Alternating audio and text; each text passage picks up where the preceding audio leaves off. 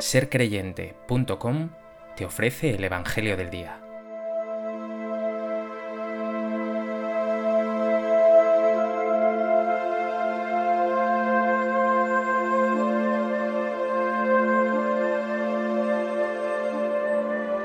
Del Evangelio de Juan. En aquel tiempo estaba María fuera junto al sepulcro llorando. Mientras lloraba, se asomó al sepulcro y vio dos ángeles vestidos de blanco, sentados uno a la cabecera y otro a los pies donde había estado el cuerpo de Jesús. Ellos le preguntan, Mujer, ¿por qué lloras? Ella les contesta, Porque se han llevado a mi Señor y no sé dónde lo han puesto.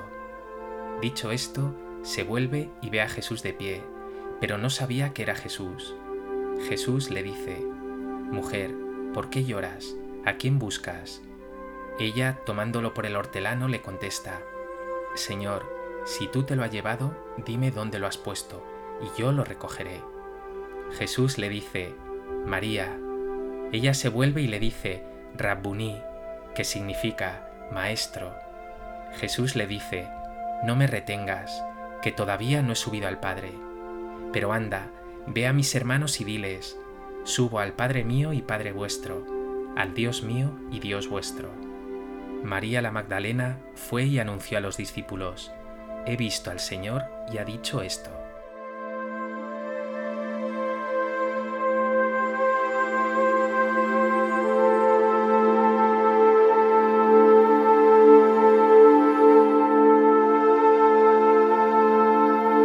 El Evangelio de Juan que nos ofrece este martes de la octava de Pascua presenta un conocido pasaje la aparición de Cristo resucitado a María Magdalena. María está triste, le falta fe para ver que Cristo ha resucitado. Jesús la llama por su nombre y entonces reconoce vivo a su Señor. Después será enviada por él mismo a dar testimonio de la resurrección.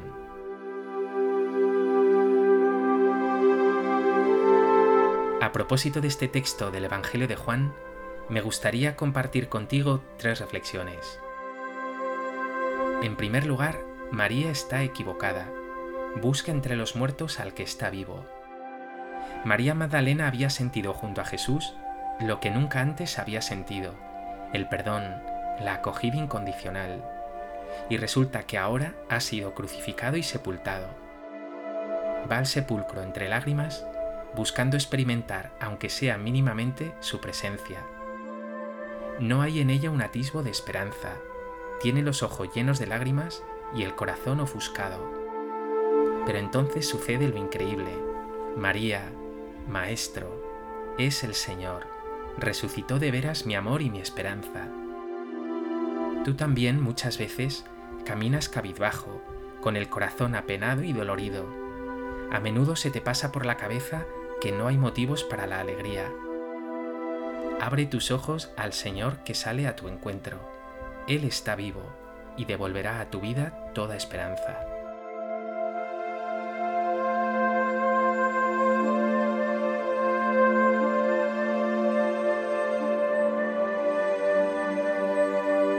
En segundo lugar, hay en este texto dos puntos llamativos. El primero es que María no reconoce a Jesús resucitado, incluso lo confunde con el hortelano, ¿Cómo es posible? Lo cierto es que Jesús resucitado es el mismo, pero no es lo mismo. Tiene un cuerpo espiritual, no está sometido al tiempo y al espacio, y ahora se le reconoce por la fe, y posee un lenguaje nuevo, el del amor. Lo dice el mismo Juan Evangelista diez capítulos atrás. Jesús es el buen pastor, cuya voz conocen sus ovejas. Los que creen en él lo ven. Hay también un guiño al libro del Cantar de los Cantares que dice, La voz de mi amado me llama. A Jesús se le ve por tanto en fe y se le reconoce en el amor. Por eso, cuando María se abre a la fe, oye su nombre de labios de Jesús, y al oír su nombre en aquel que es la vida, siente todo su ser revitalizado y se siente profundamente amada. El segundo punto llamativo es este. Dice Jesús a María, no me retengas, y en algunas traducciones se dice, no me toques. Pero ¿cómo no va a tocar a Jesús a abrazarle y a retenerle? Esto nos ocurre también a nosotros. A menudo nos vemos tentados a agarrarnos a la experiencia sensible de Jesús, a ese encuentro íntimo con Él. Lo mismo le había ocurrido a Pedro en la transfiguración.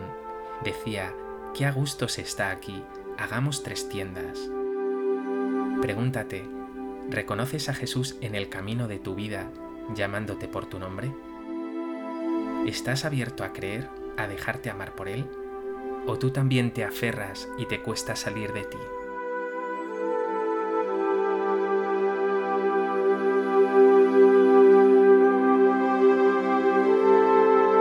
En tercer lugar, quiero enganchar con lo que acabo de decir. Jesús no quiere que María la retenga. Y la explicación está aquí. No es momento de retenerle porque es el momento de la misión, de anunciar, de compartir esta buena noticia.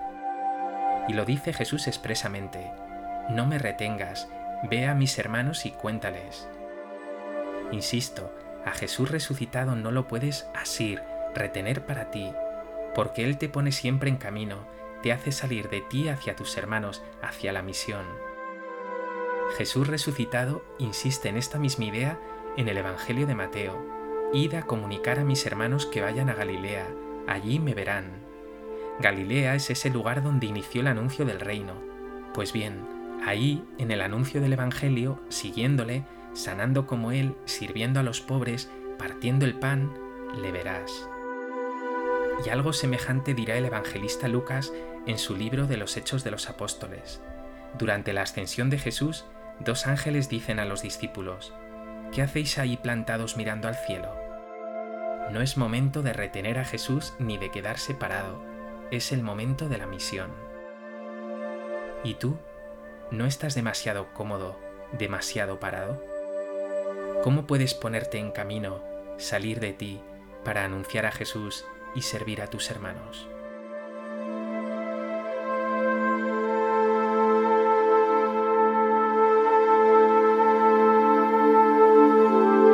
Pues que este Evangelio te lleve a abrir los ojos para reconocer al resucitado en tu vida y oigas tu nombre de sus labios, y que saliendo de ti, sin acomodarte, salgas a anunciar la buena noticia del Evangelio.